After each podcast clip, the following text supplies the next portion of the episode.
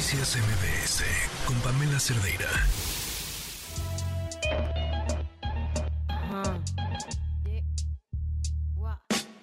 Quisiera tener cosas dulces que escribir, pero tengo que decidir y me decido. No hay justicia a 10 años de que Alejandra Cardós muriera por un mal procedimiento estético. Joali Recendis, periodista, ¿cómo estás? Bienvenida.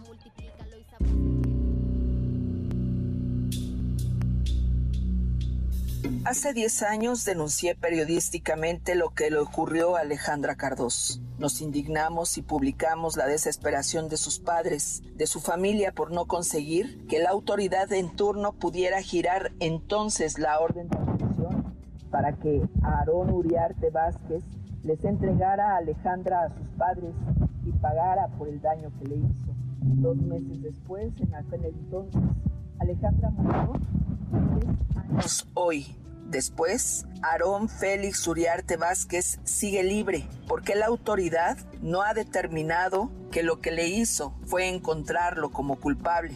Entonces, la autoridad determinó que lo que le hizo a Alejandra Cardós fue un delito menor cuando en realidad lo que le provocó a Aarón Félix Uriarte Vázquez, entonces su pareja sentimental de Alejandra Cardós, quedara ella en estado vegetativo.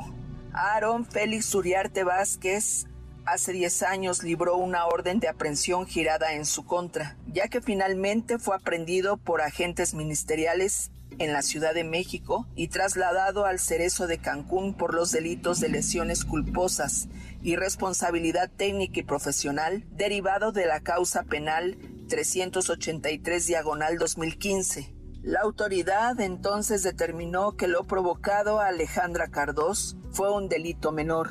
Y yo pregunto, ¿delito menor provocar estado vegetativo y luego la muerte? Eso no. Escuchemos a Elsa, madre de la brillante abogada que llevó el nombre de María Alejandra Cardós Fuentes.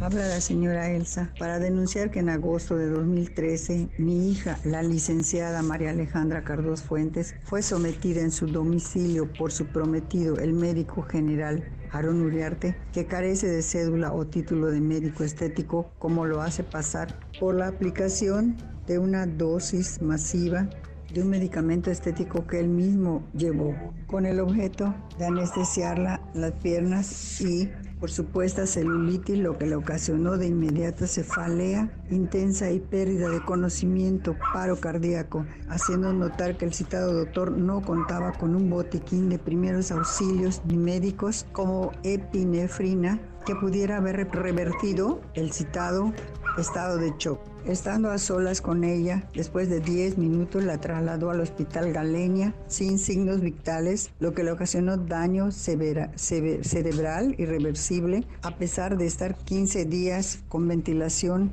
asistida y medicamentos. Fue trasladada a México por el citado Aarón Uriarte Vázquez después de un año de permanecer en la Ciudad de México. Mediante diversos procesos judiciales pude traerla a Cancún a mi domicilio, donde permaneció dos años bajo cuidados de médicos, especialistas y terapeutas. Finalmente falleció debido a sus graves condiciones el 11 de noviembre de 2018. Hasta la fecha el sujeto sigue libre, a pesar de todas nuestras pruebas presentadas en 17 tomos que lleva el expediente lo que quiero es que se mueva el expediente porque está, está estático, no se mueve. Entonces, este, ver si es posible que, que me ayuden con eso, por favor.